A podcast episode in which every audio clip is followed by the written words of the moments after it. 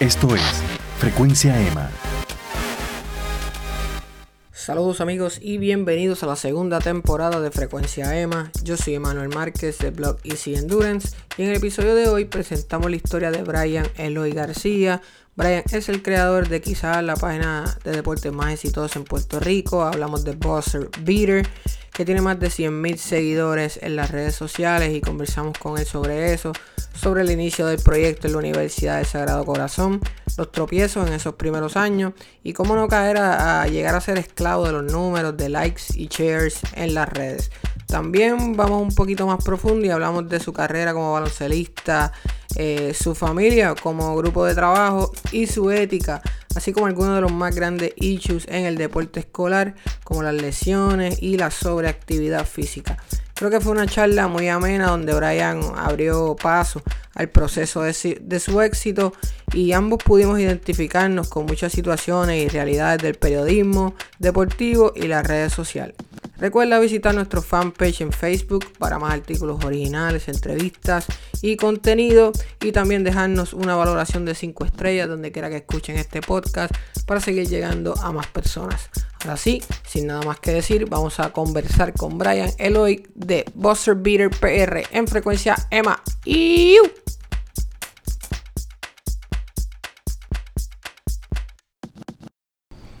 Bueno, saludos amigos de Frecuencia EMA. Hoy nos encontramos desde la UPR de Río Piedras para otro interesantísimo episodio de este podcast. Nos acompaña el creador y fundador de una de las páginas de deporte escolar y juvenil más importantes de Puerto Rico, quizás la más importante, es el Buzzer Beater.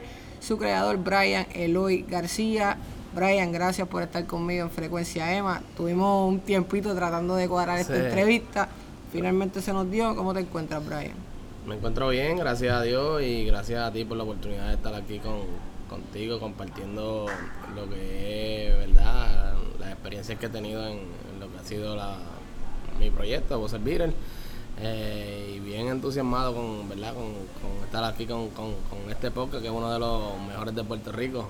Gracias, gracias, se te agradece. Y aquí, aquí ha estado un montón de compañeros y colegas míos.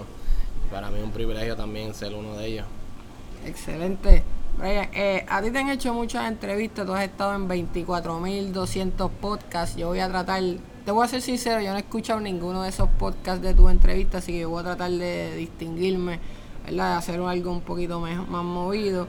Eh, lo primero que quería preguntarte, Brian, es, descríbete tú mismo, eh, o sea, en tus propias palabras, quién es Brian Eloy García. Pues mira, soy, para los que no me conocen, soy un joven de 25 años, ahora voy para 26 en junio, 22. Eh, vivo en Las Piedras, soy pedreño, desde nací en Humacao, pero desde que, desde que, ¿verdad? Mis papás siempre han vivido en Las Piedras, ahora pues, estoy casado y también vivo en Las Piedras. Que, que pues, soy pedreño de corazón, eh, soy una persona eh, jovial, eh, amigable, soy un poco tímido. Eh, tímido con un programa de una página como la tuya, que hay que ser. Soy, tímido con las personas que no conozco y eso fue uno de los retos que tuve que. que poco a poco he ido perdiendo la timidez, pero eso fue uno de los retos que, cuando estudiaba. tuve que afrontar, ya que un periodista pues no puede ser nada de tímido, pero yo antes era bien tímido, poco a poco he ido soltándome, pero pero pues tengo mis, niveles de timidez. Eh, me encanta el baloncesto, me encanta el periodismo eh, y lo que hago con Buzzer Beater eh, no lo considero un trabajo, a pesar de, pues, verdad de, que lo hago todos los días y me dedico a eso todos los días, pero no lo considero un trabajo ya que, mano, me encanta lo que hago, es una pasión lo que siento por, escribir por los jóvenes y eso es lo que me llena y realmente no hay forma de uno tener un proyecto como Buzzer Beater y que sea exitoso si no siente esa pasión porque yo que, estoy ¿verdad? en un ambiente más o menos ligado puedo entender lo que, lo, que se necesita para producir material, ir a los sitios, darle continuidad a las historias, tener los contactos. Realmente es admirable lo que hace. Brian, eh, te pregunto, ¿siempre quisiste ser periodista? Pues mira, eh, desde que me fijé la meta de, ¿verdad? Cuando uno está en escuela superior, que le están buscando carrera a uno, yo era una de las personas que iba a la trabajadora social eh, ¿verdad? Sabiendo que no, no, sabía que iba a estudiar hasta grado 12 que, que, que me decido por lo que es el periodismo. Eh, porque antes cuando yo era pequeño yo cogía, eh, recortaba los periódicos y guardaba las noticias de, de, deporte, casi siempre las leí y las volví a escribir. Y, y yo llevaba las anotaciones de los juegos de NBA, del PCN, yo tenía una hoja de como si yo fuera un oficial de mesa, siempre me gustó pues, pues, las estadísticas y eso. Entonces, pues en grado 12, pues, ¿verdad? Recibí una orientación, eso fue lo que despertó mi interés, teniendo en en mente que era una persona tímida. Que eso, eh, aún así, pues, pues me lancé y, el periodismo en sagrado, gracias a Dios, yo tenía, yo jugaba en la escuela Florencia García, eh, jugaba baloncesto, tenía ofertas de otras universidades para jugar, de UPR Calle, tenía de Lumet, tenía de, eh, no me recuerdo cuál era la otra, de la Yupi, y aquí Grimaldi Maldonado quería que viniera para acá, me ofreció una beca. Eh, no obstante, en Sagrado, pues yo fui por los estudios. Yo dije, hermano, aunque aquí en la UPI daban periodismo, vi a Sagrado como la, mejor opción. Fui a Sagrado sin ninguna beca deportiva. Eh, fui al tryout, eh, ¿verdad? Antes de, empezar la, lo que es el año escolar. Y me eligieron. Me dieron una beca para almuerzo y cubrir unos gastos no tan numerosos. Eh, después poco a poco me gané el puesto en el equipo y el primer año eh, me aumentaron la beca y gracias a Dios pues, pues pude eh, recibir una compensación por, estar estudiando gracias al baloncesto y eso me ayudó grandemente a, poder terminar mi estudio en, lo que es el periodismo, eso fue en el 2016. ¿Y jugaste tus cuatro años en jugué Sagrado? jugué mis cuatro años en Sagrado como poingal, como armador del equipo. Tuve cuatro años eh, siendo el capitán eh, del equipo. Y un privilegio entrar a una universidad tan, ¿verdad? por lo menos en, comunicaciones, para mí es la mejor. Eh, yo, yo, yo, yo, tengo un problema, ¿viste? Ahí, yo soy gallito, pero, pero te la voy a perdonar. sí, pero Sagrado es, bien bueno, la Yupi también es, buena, y el UPR Arecibo también es bueno en comunicaciones. Y nada, entrar allí, que Gary Joe y Fabiel y Nieves me dieran la oportunidad de pertenecer al equipo eh, y me dieran la responsabilidad de yo llevar el, juego como armador por cuatro años, ya que sufrieron unas bajas en ese primer año bien notables y no había otro, no había otro armador más que yo. Eh, pues, ¿verdad? Eso yo creo que me ayudó grandemente a, a, lo que soy hoy día. Eh, una vez estás ya metido de lleno en el ámbito periodismo, de periodismo. No hemos llegado al, proyecto de Buzzer Beater, pero una vez te conviertes en periodista, ¿cuál fue quizás ese reality check, esa, esa primer jamaquión que tuviste en el medio que dijiste, ah, mira, esto quizás no era como yo lo pensaba? Hablas de la timidez, quizás eso te aguantó un poco. Yo siento que yo soy igual en, en esa área y de hecho me ha limitado en varias oportunidades. ¿Cuál tú dirías que fue esa, esa gran diferencia de lo que tú pensabas que era el periodismo a lo que realmente era el periodismo? Pues mira, cuando yo decido estudiar eh, periodismo, una de las cosas que yo decía, pues hermano, a mí no me gusta estar encerrado en una oficina, eh, a mí me gusta estar fuera, si yo quiero, si voy a vivir de algo, yo quiero no estar preso, hermano, preso en una oficina, estar todo el día en una oficina. Eh, me gustaría ir a parque, a cancha, estar todo el día en una cancha escribiendo. no obstante, cuando, cuando me dan la oportunidad pues, en el periódico El Vocero, eh, veo que no es así. Mayormente en los periódicos son, te limitan mucho a, salir. Trabajo de escritorio. Y tienes que trabajar mucho en, lo que es en la redacción. Eh, realmente no es ¿cómo explico? Para mí eh, tenía una perspectiva diferente de lo que era el periodismo, pensaba que iba a estar siempre en la calle. No obstante, realmente pues me ha gustado también eh, estar pues, también en la oficina, no es que tampoco es algo eh, craso que tú digas que no puedes aguantar, pero, pero realmente eso fue una de las cosas que me, que me impactó. también me impactó realmente aquí la gente que tiene la información siempre dependencias siempre hay panismo. Claro. Y si tú no eres panas de ellos, a veces no, no te dan la, No la información contigo, a ti. claro. Se la dan primero a aquel, se la Claro. dan. Y es como todo, ¿verdad? Me ha pasado, créeme. Sí. Me ha pasado. Eh, ha sido uno de los retos.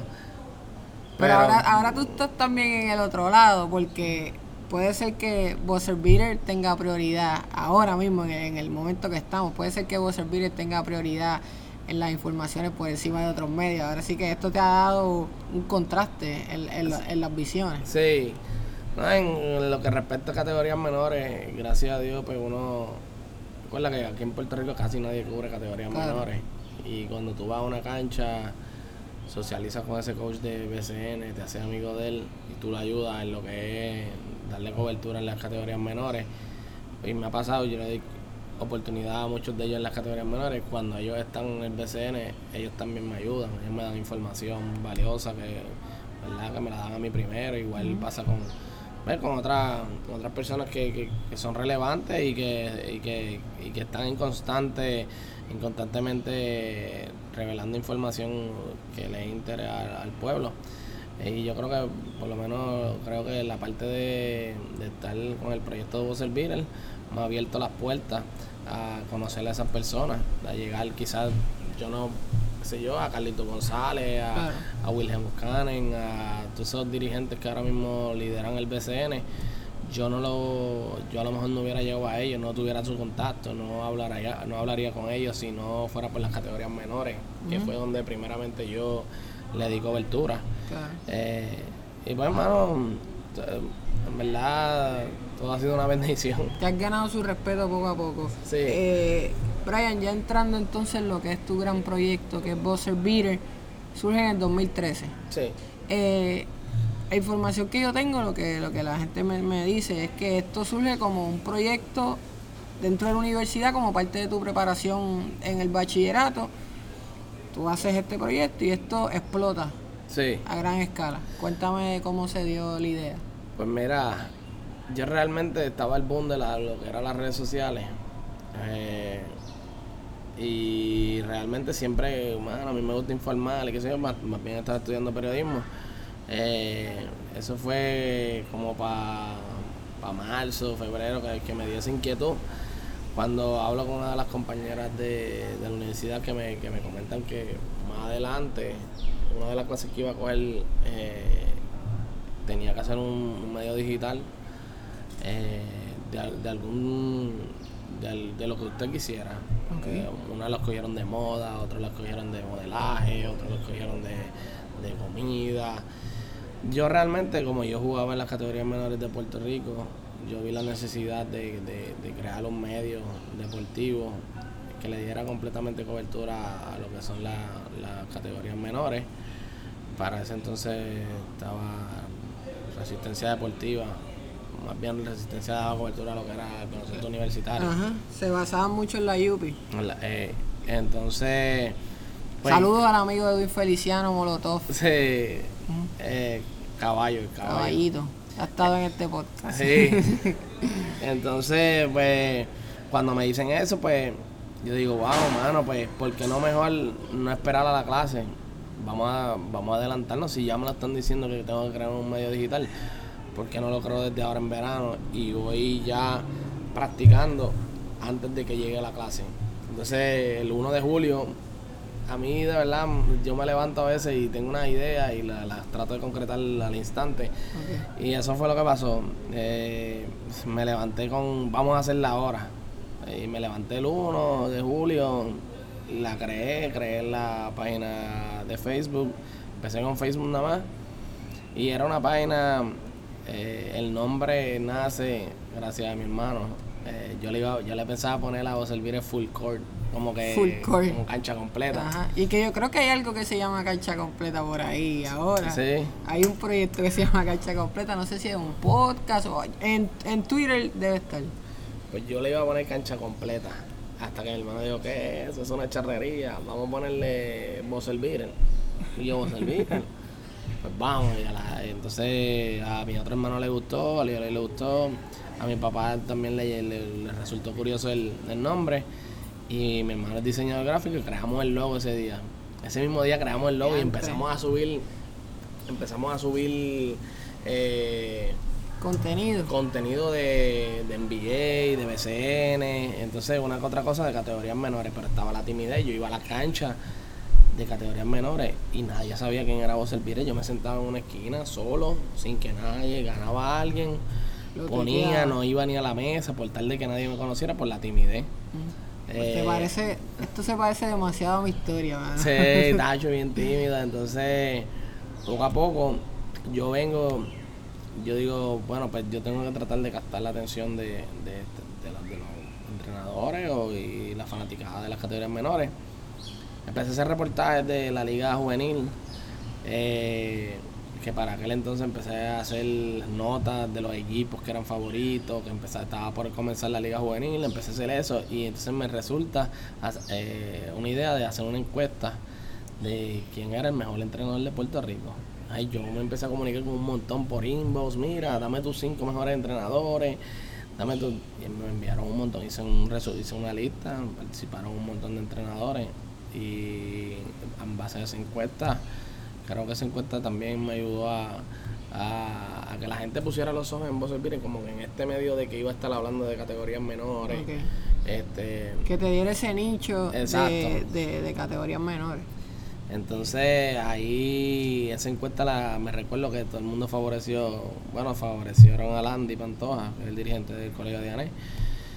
Y realmente poco a poco, después fui 2013, eso fue 2013, yo pensaba que, eh, yo dije, mira, yo voy a terminar esto hasta diciembre, hasta que termine la clase.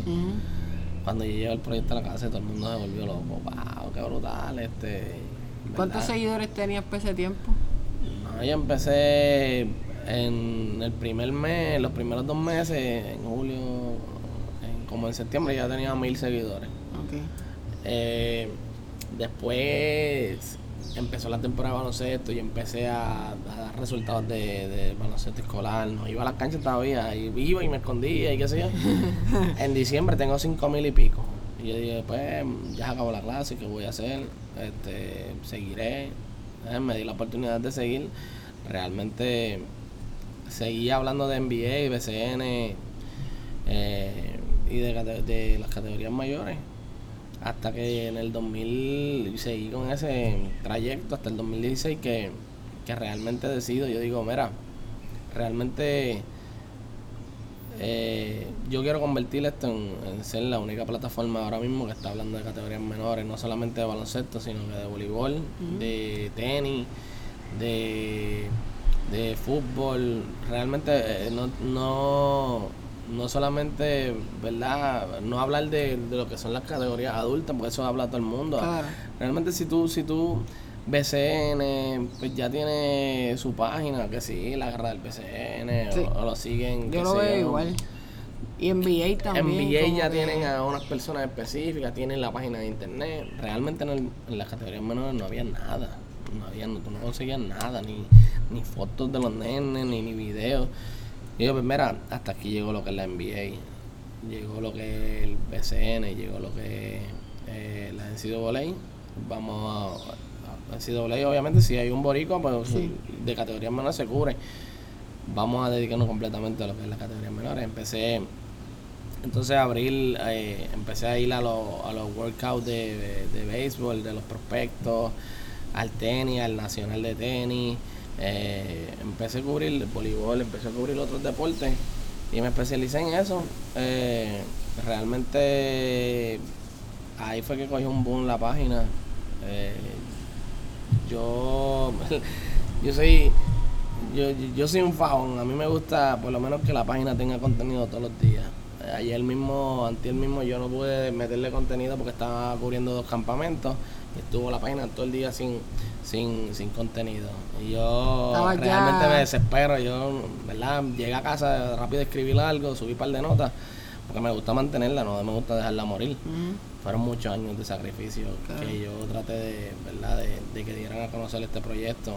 Fueron muchas horas que, que, que he dedicado y sacrificio porque yo trabajaba, yo estudiaba en Sagrado, eh, jugaba baloncesto, más bregado con la página. Que, que tú dices, mano, todo ese sacrificio eh, que uno pasó sin cobrar un centavo. Yo no cobraba, yo realmente era un,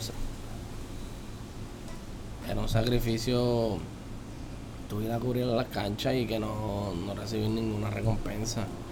Realmente llegó el momento en que en que me iba a quitar. Eso te quería preguntar, Brian. Eh, yo, como te dije, tengo un proyecto, ¿verdad? Similar a Buzzer Beater, que se llama Easy Endurance. Y son innumerables las veces que yo he dicho, ¿sabes qué, mano? Esto yo lo voy a mandar para buen sitio. Eh, no sé si en tu caso me preguntaba si, si lo tuyo había sido un éxito inmediato y todo había sido chihichi, happy, and cream, o en algún momento dijiste, mara, mano, esto no vale la pena. Pues realmente, como tú dices, llega, a esos pensamientos. Uno, yo lo pensé en el 2017, ya realmente yo estaba de salida yo salí de, de, la high. Entonces estaba el, estaba el, estaba el, ¿verdad? el pensamiento de qué voy a hacer, qué tú vas a hacer cuando te gradúes, vas a irte a buscar trabajo. Yo gracias a Dios tenía la opción del periódico El Vocero. Eh, o, o vas a seguir apostando por una página que realmente no te está dejando nada. Y ya uno cuando uno es estudiante pues está bien, pues uno no tiene obligaciones. Tú yo recibía los chavitos de la beca de, baloncesto, de la exención. Y uno lo ve como un taller para. uno lo ve, exacto. Para seguir practicando. Y con esos chavitos yo podía dar cobertura. Yo me iba, daba cobertura, me mantuvo activo hasta que en el 2016, cuando yo termino de estudiar, yo digo, bueno, tengo que hacer algo. O convierto, o trato de, buscar la manera en que yo pueda generar dinero de, de Beatle, o me quito porque realmente no voy a poder mantener una familia, no voy a poder eh, tener otros, eh, cumplir otros planes que, tenía. Y ahí es donde nace la idea de, crear el torneo de baloncesto. En el, eso fue en diciembre del 2015. Yo anuncio mi primer torneo de baloncesto para el 2017, que tenía un año de anticipación. Y yo dije, bueno, si realmente a mí no me va bien en ese torneo, pues ya te termino. Esa era como tu última gran apuesta. Mi, mi última gran apuesta. Porque todas estas, mi familia tampoco, eh, a diferencia de otras personas que tienen la bendición de, que su familia le pueda financiar un proyecto hasta que explote. Pues no, yo pues, pues me tiré esa última carta.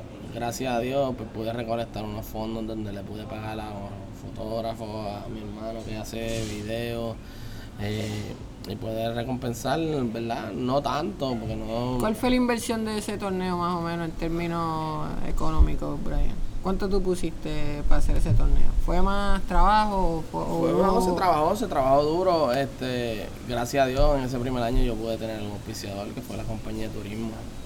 Tremendo auspiciador. Sí, ¿no? que me auspició una buena suma de dinero que yo pude eh, realmente sacar lo que es un poco de de, partida a, eso. Eso me ayudó, me dio, me dio, me dio motor a, continuar. Este, ya que pues uno tiene un, uno tiene un chenchito en la, cartera que dice, pues, hermano, pues me voy a lanzar para este torneo porque realmente lo voy a cubrir. Tengo, tengo para gasolina, tengo para comer después. Eh, y entonces me, fue bien, eh, gracias al auspicio de turismo. Turismo después nos regresa para el 2018 ahí fue que vino el huracán. Ah. Vino el huracán en, en septiembre, en septiembre. Y, y además, realmente cuando viene el huracán, lo primero que tú piensas es, wow, ¿qué uno va a hacer ahora? Porque... ¿Será este el momento donde todo termina? Sí, pues, todo el mundo pensó eso. Entonces, la cancha de Burabo, que era la cancha, la sede de la primera edición y la que iba a ser la segunda edición, no estaba disponible en enero. Entonces yo la tuve, yo tuve que cambiar el torneo para marzo. Marzo una fecha donde solamente todos los todos los todos los programas deportivos de baloncesto en marzo veían la fecha del torneo Matón. Claro. No había nadie que hiciera un torneo ahí porque no le iban a ir. Sí, porque no, en realidad no le conviene por, ¿verdad? por razones obvias, McDonald's tiene más tradición, esto es más, más grande quizás del área de Puerto Rico, así que fue una apuesta grande también de tu parte. Sí, no, pues yo tenía una opción, yo tenía la opción de hacer un torneo en una, en una cancha que me iba a prestar doble, pero no, no, iba, iba a quedar la magnitud de, del primer año. Y yo pues decidí atrasarlo a marzo, eh, ¿verdad? Las cosas pasan por un propósito, McDonald's, el torneo McDonald's pues tuvo su Mm, parece que pues, no coordinaron bien a tiempo y ellos hicieron el torneo a, finales de abril. Y eso, pues, aunque no lo crean, eh, pues los coaches no sabían si iba a McDonald's, jugaron el torneo mío como si fuera el último porque no habían anuncios y, y eso le dio un poquito de boom al torneo. Se llenó bastante, realmente me fue bien. Ahí eh, quedó campeón Carmen Sol, me recuerdo. Fue uno de los momentos más lindos porque tú dices, hermano, vino un huracán, eh, tú no sabes lo que, lo que iba a pasar. Yo todo ese tiempo estuve sin luz en casa. Yo me vino a llegar la luz en verano. Yo llegaba a casa a las 10, 11 de la noche sin luz. Y en verdad fue bien sacrificado. Se logró el objetivo. Yo no sé si has ido al tornado de nosotros, nosotros. Yo no he tenido la oportunidad de estar todavía. Hermano, nosotros, el tornado de nosotros. Eh, nosotros hacemos conferencia de prensa. Yo, eh, o sea, yo sé lo que es el torneo, no he estado, pero es como un montaje tipo el Sido Voley para allá arriba. Hacemos una pared, le ponemos banner, entrevistamos a los jugadores, sacamos highlights de todos los partidos, transmitimos todos los partidos. Eh, en las redes sociales estamos bien activos en lo que dicen los muchachos.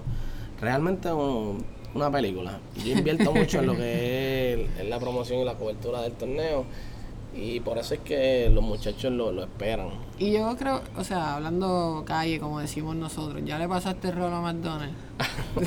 yo creo que ya tú le pasaste el rol a McDonald's, porque, pues, bueno, por, por, lo menos en cobertura no tiene precedente. O sea, yo, yo si yo comparo a Buzzer Beater con algo, tengo que mencionar la onda deportiva. Era el proyecto que yo creo que más o menos se encarrilaba en la misma la categoría del compañero Cifredo, que también ha estado en este podcast. Pero ahora mismo está solo. sea, no veo quién pueda competir con Buzzer Beater. Por ejemplo, si vemos números. Números. Cuando yo escribí el, el, el rundown para esta entrevista, lo escribí el 1 de febrero. Ya yo te había contactado para tener esta entrevista. Estamos grabando hoy 13 de junio. Cuando lo escribí, Facebook tenía 104 mil seguidores. Estás en 123 mil. En Twitter tenías 19 mil 200. Estás en 20 mil 300. Sí, Twitter era el más lento. En Instagram tenías 25 mil 800. Estás en 35 mil 500. Sí. Caballo, no hay que ser un estadístico, matemático, científico para ver el rate de crecimiento, ¿verdad? Que, que tiene Buzzer Beater. Son números que son la envidia de cualquiera que esté en, este ámbito. Brian, ¿cómo uno no se hace esclavo de esos números? Porque yo a veces soy esclavo de los números. Ah, mira, esto solamente tuvo 500 views. Qué porquería, esto no sirvió. el otro tuvo 1000. Tú me vas, a ti te pasa como a mí. Bueno, no, llega un momento que esto es adictivo, como que ver ese número crecer. Sí, en verdad, realmente yo me pongo metas. La meta ahora mismo es. Yo llegué a 100 mil seguidores yo me tardé, nos tardamos porque no soy solamente yo, ¿verdad? Esto es un, trabajo familiar agregando a José Raúl, que no es de la familia, pero se ha convertido en parte de la familia. Es el fotógrafo estrella de José Pues yo llegué en diciembre, a, finales de diciembre, a 100 mil seguidores.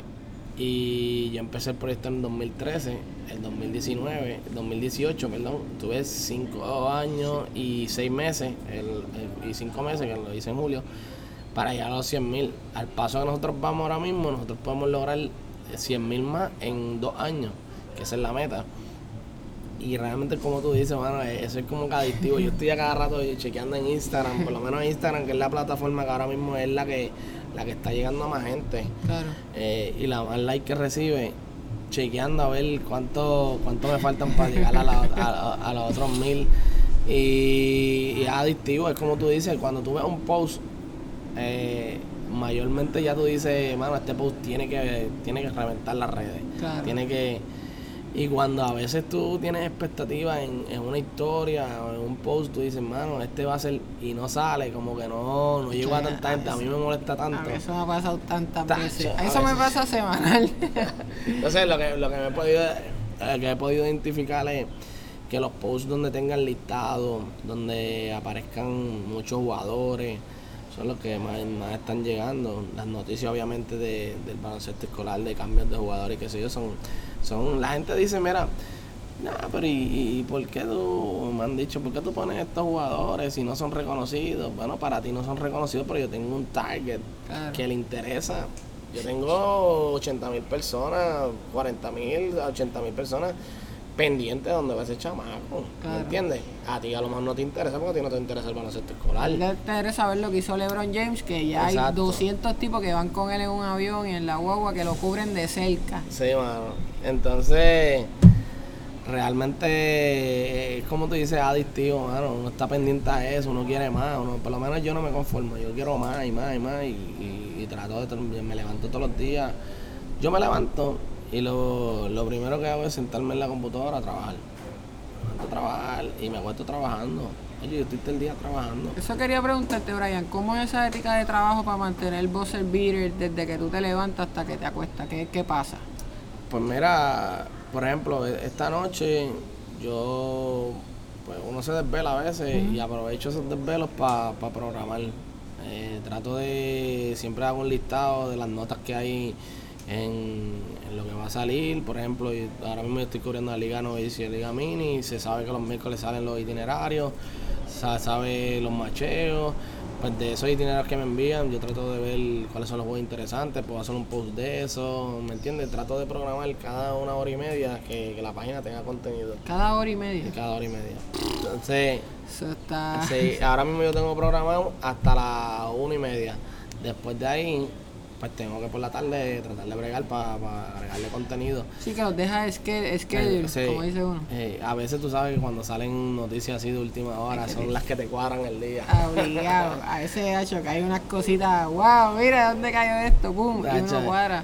Pero eso es prácticamente, mira, yo estoy todo el día pegado al teléfono, estoy, yo siempre monitoreo lo que son mis redes sociales, estoy pendiente de quién escribe, quién no escribe y trato siempre de estar, ¿verdad?, en lo que es el ambiente escolar, pendiente de lo que está pasando por si acaso hay que escribir algo rápido, pero mayormente a veces pues me levanto, me levanto a las 7, 8 de la mañana, me siento dos horas, trato de cuadrar todas las notas que tengo, programarlas eh, hasta donde pueda. Cuando se me acaba el tiempo, me tengo, tengo que hacer otro compromiso. Me trato de sentarme por la tarde otro rato más, así. Realmente trato de, de que la página tenga contenido. ¿Tú crees que la diferencia o clave para el éxito está en la cantidad, es decir, frecuencia, consistencia o en la calidad del material? Porque yo he apostado por la calidad del material en lo que es Endurance. Yo no posteo con la frecuencia que tú posteas, no, no puedo realmente mantener ese ritmo. Pero sin embargo, cada una de mis notas yo creo que tiene pues un valor, un- como están trabajadas con un poco más de calma, pues yo apuesto a esa, a esa calidad, ¿verdad? ¿Qué dirías tú que, que, que- Pues mira, las tres son importantes, pero para mí la más importante es la rapidez. la- por lo menos la rapidez y la cantidad que tú le des. Por ejemplo, si tú publicas un post hoy, eh, por lo menos me, me ha pasado que a veces hay días que no he podido publicar nada porque el día me levanto, estoy trabajando, a veces yo, yo estoy trabajando en casa en construcción y no tengo tiempo para estarle escribiendo. Eh, el post el post que tú haces no, el no va a tener el mismo alcance porque la gente ¿entiendes? la gente quiere entrar y ver cada vez que entre ver cosas nuevas si van y entran tú eres una persona por lo menos tú eres una persona entra a mi página ver lo mismo ok entran dos horas más ver lo mismo pues ya por ya perdiste a ese a esa persona por lo que resta de día porque no va a entrar más nada.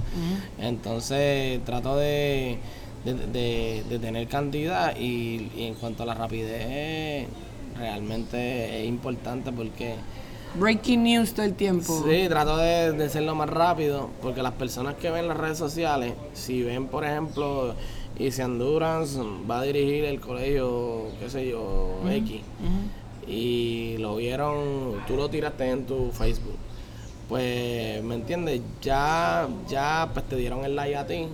Como tú anunciaste que tú vas para ese colegio, le dieron el like. Cuando yo lo publique, a lo mejor no me van a dar el like. tuyo es Pues, viejo. Exacto. Entonces, pues yo trato de, de, de hacerlo más rápido, igual cuando estamos en las canchas. trato de, de que los resultados se suban rápido, porque, porque realmente cuando los chamacos ganan, ganan, rápido entran a la página. Y si tú subes los resultados cuatro o cinco horas después, ya los chamacos entraron, vieron que no está, pues, prácticamente se olvidan y no Sí. te entran y, me- y realmente me ha pasado. Cuando los juegos son, subo resultados de juegos de por la mañana, no tienen el mismo efecto cuando los subo. Yo creo que también es porque tú tienes el mercado muy bien estudiado, entonces tú sabes quién es tu público, tú sabes quiénes Ay. son los que entran a tu página, porque si esto fuera un contenido para más gente adulta, tiene más vida el contenido, ¿verdad? Puede postearse más tarde. Aquí no, aquí el chamaquito ganó y se está tirando un selfie, ganamos 34 a 30, tú sabes, Eh. contra y taguea a todo el mundo y lo que tire Buzzer Beater viene, viene después. Eh. So, yo creo que eso habla muy bien de que, de que tú sabes quiénes son los que te siguen, tú sabes quiénes son los que te ven y eso es clave en, la- en las redes sociales. Esto, Brian, también otra cosa que yo veo que tú tienes en manga es el mercadeo, ¿verdad? De la, de la página en términos de auspicio y demás. Eh, últimamente vi que tuviste un auspicio de Gillette, no sé si, si lo mantienes. Eh, es, es uno de tus fuertes el mercadeo, porque yo, siendo tímido, como te dije, mano, cuando se trata de venta, ahí se acabó la película, ahí soy un desastre, mano. Y bueno, ejemplo claro, tres años, casi 100 mil visitas en el blog, no he tenido ni un auspiciador. Así que eso te puede dar una idea de cuán, de cuán, No, ¿verdad? pero no, de esto eh, Así que te pregunto a ti que, en términos de mercadeo, ¿cuál ha sido la clave? ¿Cómo te mira, mueves? yo, yo he sido, a mí me ha pasado igual. Además de los números que hablan por sí solos y el que, ¿verdad? Hay que ser ciego para no ver cómo esto atrae a un auspiciador y eso pues se entiende. Sí, pues mira, realmente a mí me ha pasado igual. Eh, mi debilidad ha sido lo- conseguir los auspicios. Eh, yo hago un torneo, mi torneo yo lo hago y, realmente yo no recibo auspicio monetario de nadie. Las marcas grandes me han caído de paracaídas de algunos otros, eh, por ejemplo, eh, proyectos. Gillette cayó que ellos querían entrar en el torneo mío oficial con unas cosas, con más o menos lo que dicen la justa. El tiempo no nos dio, ellos no pudieron cuadrar. También estaban interesados en llegar a la, a al mundo universitario. Y me contactan para yo poder hacer, eh, llegar a llegar, llevar la marca de Gillette eh, a ¿verdad? los posts de nosotros y recibí ese auspicio. Eh, recibí la compañía de turismo en el 2017 en el torneo. Luego nos renovaron auspicio. Realmente no he tenido tampoco la, la, la oportunidad de y el privilegio de, de contar con auspiciadores monetariamente. De decir, mira, yo te voy a dar por el torneo, qué sé yo, 10 mil pesos. No, no he tenido eso. Y es un reto. No, nosotros por lo menos no, no hemos tenido la bendición de enganchar lo que son los auspiciadores. Eh, pero nosotros seguimos. Han caído de paracaídas. Cayó Gillette, cayó. Hubo otra marca que cayó. lo- eh, la marca Justin. Pero Justin Ah, con las togas, ¿verdad? Y las sortijas y demás. Sí, para Justin más bien fue un intercambio de una sortija para el campeonato de nosotros, a cambio de promoción. Eh, pero así de marca, yo, yo también he tenido ese reto. Por eso es que yo no me... ¿Y de qué vive la página ahora mismo? O sea, ¿cómo se mantiene? Nosotros estamos, mira, realmente eh, nosotros con el torneo pues generamos ingresos que a mí me, me ayudan a poder pagar durante el año a los muchachos, mantener un sueldo para mí. Eh, que no es mucho, pero durante el tiempo, ahora mismo muchos colegios pues nos pagan por darle cobertura. Realmente nosotros tenemos mucho trabajo hay ocasiones que pues realmente yo no puedo estar en ese torneo. Tú quieres que yo esté, pues, pues, pues, pues, paga Claro. para yo poder enviarte un fotógrafo, porque ya a mí me sale, me sale, yo tengo que pagarle a José Raúl, Claro. a José Raúl es- y al eh, a mi hermano y a los que vayan. Eh, y mayormente esa ha sido nuestra. Ahí, ahí está el torneo y está por, eh, IDN y Presby que nos pagan mensualmente por, por promocionar su producto, su colegio. Y ahora mismo estamos haciendo la cobertura de los torneos que ya mayormente los, los- colegios la están pagando. Esto, te voy a dar una idea, una, un detalle que vi.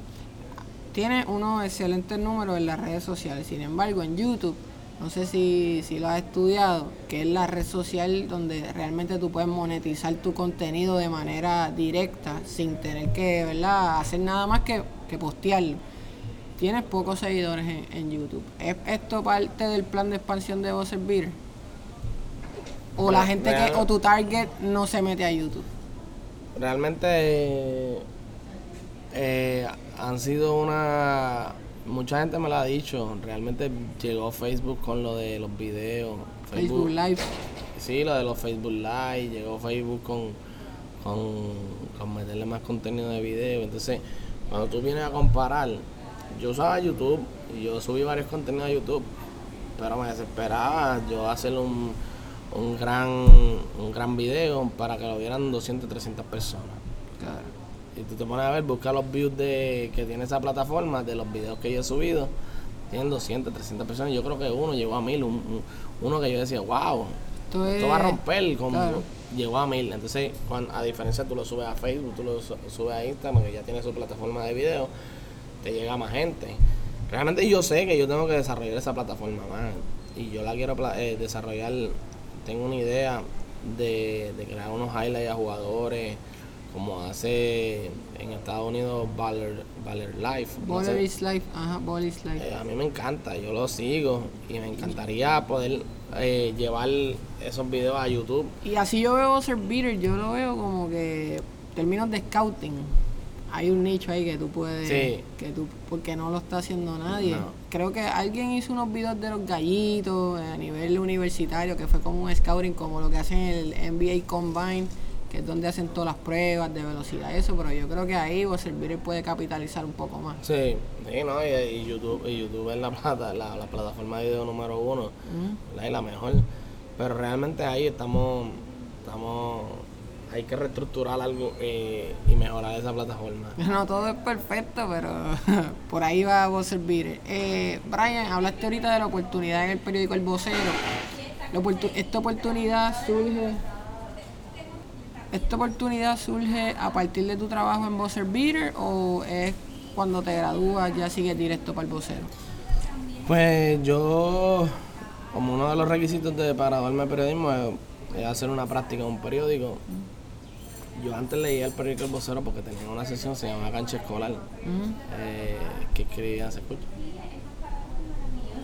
Eh, tenían una sección de cancha escolar que, que era lo mismo que yo hago, escribirle categorías menores y, Sí. y- y- y entonces me llamó la atención. Yo pregunto quién era el editor, me dicen quién es, yo, yo solicito una reunión con él para decirle que quiero hacer la práctica ahí. Cuando voy ahí y lo conozco, le digo, mira, usted tenía una sección que ahora mismo es lo que yo estoy haciendo en mi, mi página, servir y ya hablar de categorías menores. El editor quedó loco, Carlos Narváez quedó loco y me dijo, ah, pues yo te quiero aquí. Tú vas a ser nuestro practicante. Y estuve como dos años.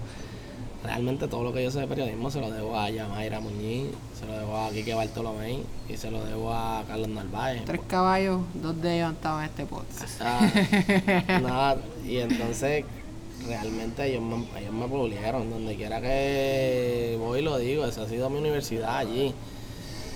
Después de dos años ellos me, se abren unas plazas ahí, ellos establecen, yo trabajaba tres días en el vocero, el, el miércoles, viernes y sábado, viene lo del huracán, me recortan un día.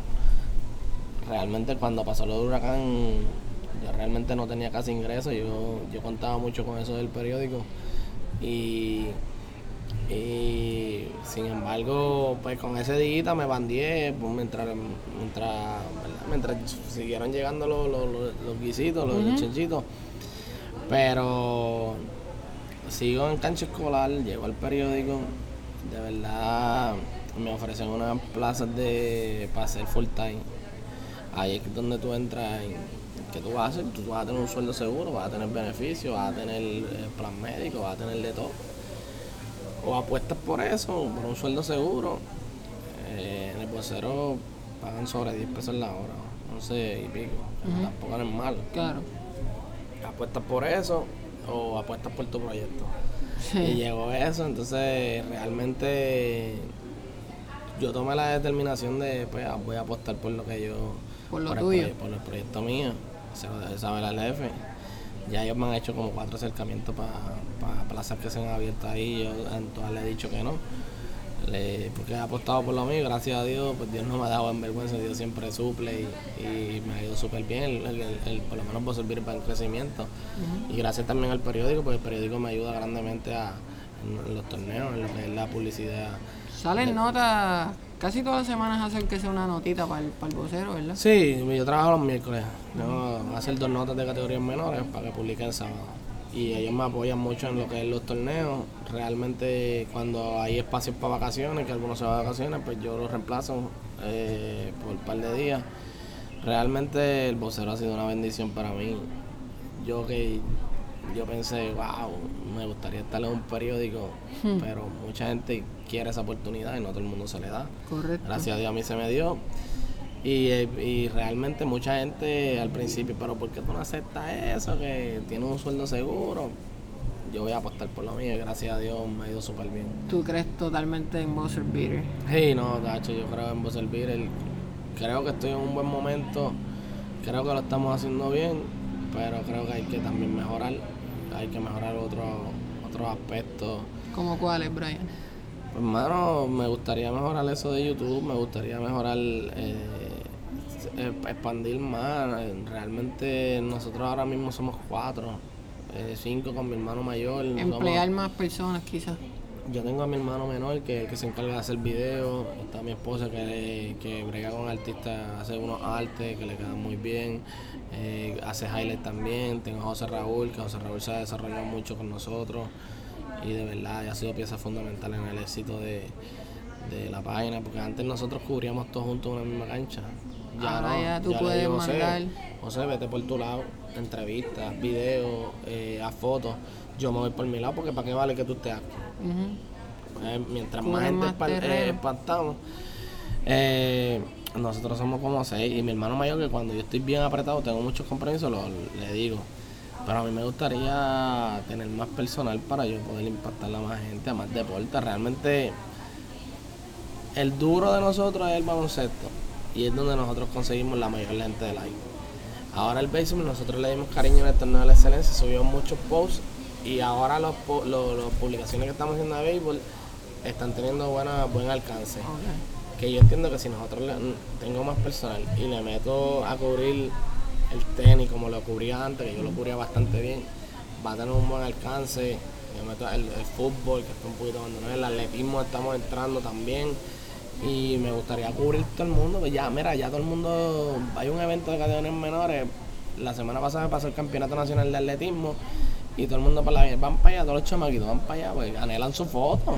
Realmente, antes yo jugaba y había unas otras personas que tiraban fotos, estaba activado, estaba Fusion eh, pero nunca yo tuve si tú ves una o dos fotos, ahora no, ahora los chamaquitos tienen un dron de fotos de Bosel tienen casi todos, tú puedes ver que los que están jugando novicio tienen fotos de perfil de Bosel claro, y de, de novicio hasta de universidad, yo los veo mucho, casi todos. Sí, y entonces ahora mismo una de las cosas que estamos haciendo con la liga mini infantil y juvenil es tratar de impactar ese mercado de categorías pequeñas, por eso yo hice un torneo de, de categoría junior, senior, mini, eh, junior, juvenil y mini, ahí impactamos lo que son los pequeñitos, donde muchos padres no conocían que era Voz Elvira, ahora lo conocen, lo siguen.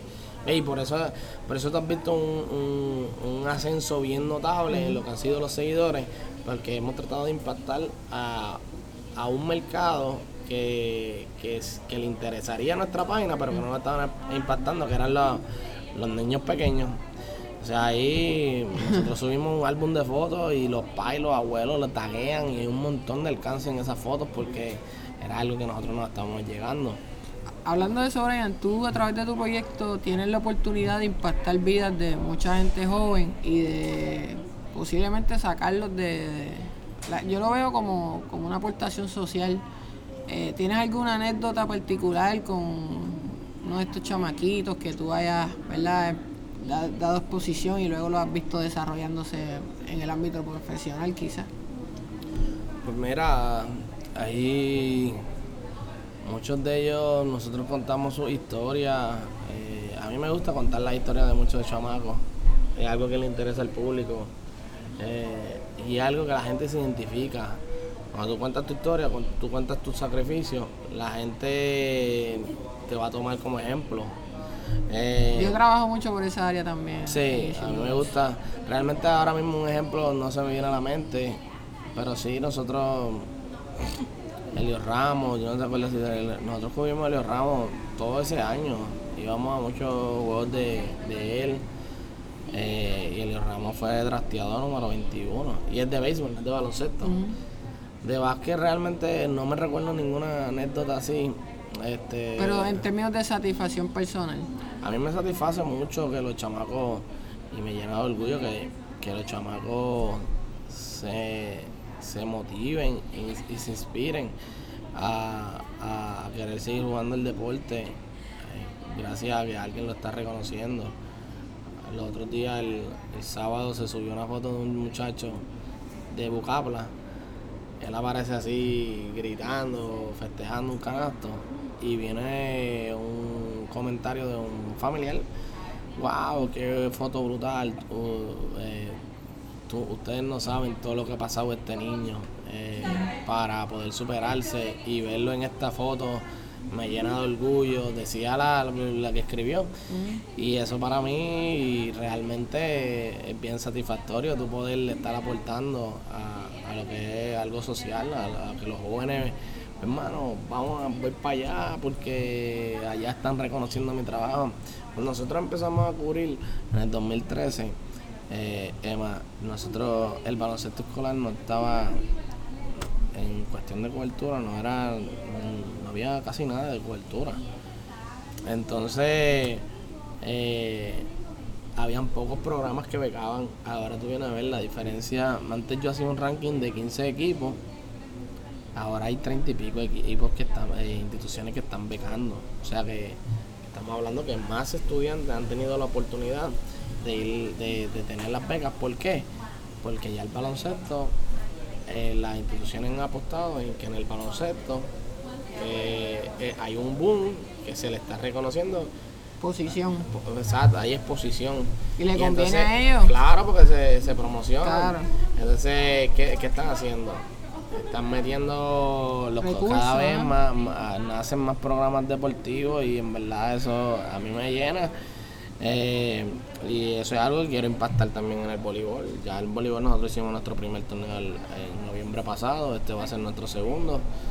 Eh, de verdad que poco a poco nos ha ido bien, nos hemos ido posicionando y vamos a ver, yo tengo otros planes y otras metas a, largo plazo, espero que ¿verdad? se puedan cumplir para el beneficio de todos.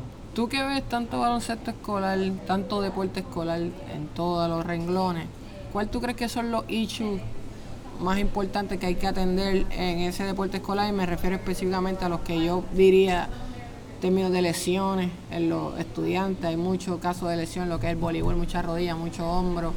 ¿Tú no crees que se está jugando demasiados torneos? Pues mira, en cuestión de lo de issue, yo tengo eh, dos o tres. El primero, eso de que menciona que hay muchos juegos, pues sí, mano, en el baloncesto escolar estamos tratando de, pues, a través de, los, de los mismos coaches, entrenadores atléticos, estamos tratando de llevar un mensaje a través de la página de que, de que, no, de, que vale jugar tanto. Eh, ¿Verdad? Ahí, yo me recuerdo que un equipo una vez que jugó 10 juegos un fin de semana en 3 días. Mm. Estamos hablando de jugaron casi tres juegos, casi cuatro juegos al día. Eh, y es demasiado. Ahí vienen las lesiones donde se está jugando. Además, no son las mejores facilidades. Estamos jugando en cancha de cemento muchas veces, tres o cuatro juegos al día bajo el sol. Hay muchos colegios que se juegan bajo el sol. Este, los chamaquitos ahora mismo no quieren parar, no quieren parar de jugar. Los chamaquitos quieren jugar el baloncesto escolar. Se acaba el baloncesto escolar, quieren jugar con el equipo del club. Cuando tú vienes, no tienen espacio para entrenar. Entonces, muchos chamacos se quedan estancados. Eh, y vienen las lesiones, hay muchas lesiones ahora mismo de ICL, hay muchas lesiones de, de rodilla, de, tobillo, y es por la falta de, descanso, no están descansando, y es bien, ¿verdad? Hay un descontrol en, lo que es el baloncesto escolar, sin embargo, no hay nadie que lo regule. Eso es, Y la otra, el otro issue es- son los padres. Realmente los padres, ahora que nosotros estamos asistiendo a los juegos de categorías menores de la Liga de la Federación, es absurdo. Cómo los padres le gritan a sus hijos, a unos nenes de 7, 8 años, cómo los padres le... Yo no me atrevo, yo no me atrevo a yo gritarle a un hijo que no sea mío. Yo estoy viendo a padres que le gritan a, a sí, al, ¿A la al competencia? al, al, equi- al chamaco del equipo contrario, a niños del equipo contrario y a niños que son compañeros del... De pasa el balón, equipo". pasa el... Pero yo como país me molestaría. No le grita a mi hijo, pues yo no le grito. porque tú le tienes que gritar?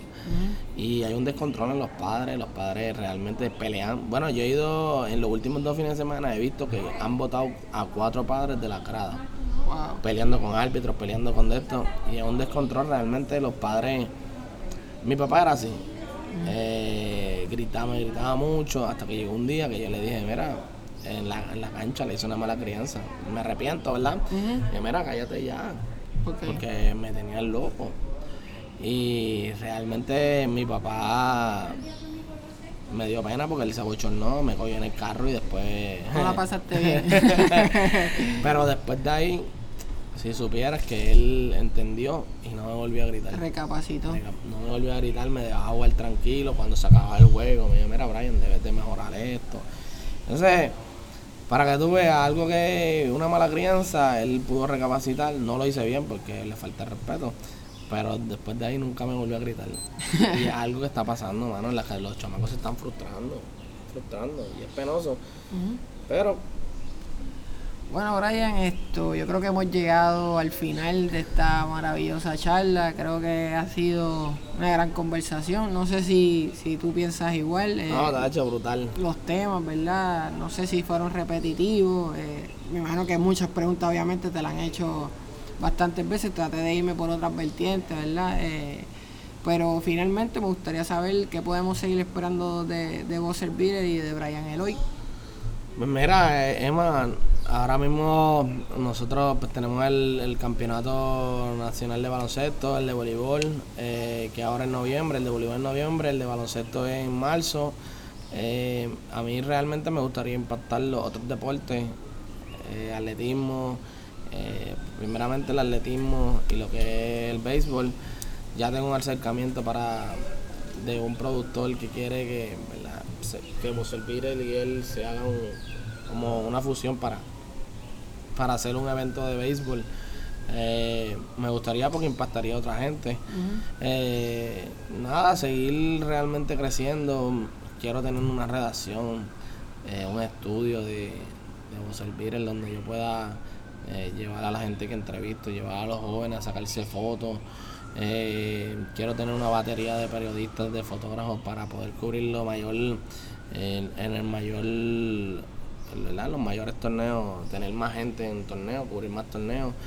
Creo que esa, esa es mi meta y nada, bregar con YouTube, que yo sé que tengo que bregar con YouTube. eh, Te di un ticket ahí, Eh, chico, mala mía. y, y realmente creo que eso seguir trabajando en verdad creo que voy- vamos por buen camino Eh, solamente seguir enfocado eh, que por lo menos el enfoque eh, nosotros lo tenemos y a llegar hasta el cielo que, que es El cielo es límite el límite. Bueno, Brian, muchas gracias por estar conmigo en Frecuencia Ema. Nos tomó un tiempito, ¿verdad? Cuadrar la entrevista, finalmente se me dio. Estoy sumamente contento que hayas aceptado. Y nos vemos por ahí en una cancha o algo así. Claro, Emma, gracias a ti por la oportunidad. Para mí fue un privilegio poder compartir contigo un podcast tan reconocido como el, como el tuyo. Así que sabes que aquí estamos a la orden para lo que necesites. Gracias, Brian. Gracias por escuchar Frecuencia Emma. Recuerda suscribirte a nuestro podcast para más episodios como este. También visita nuestro blog en facebook.com Easy Endurance para más artículos originales, videos y noticias.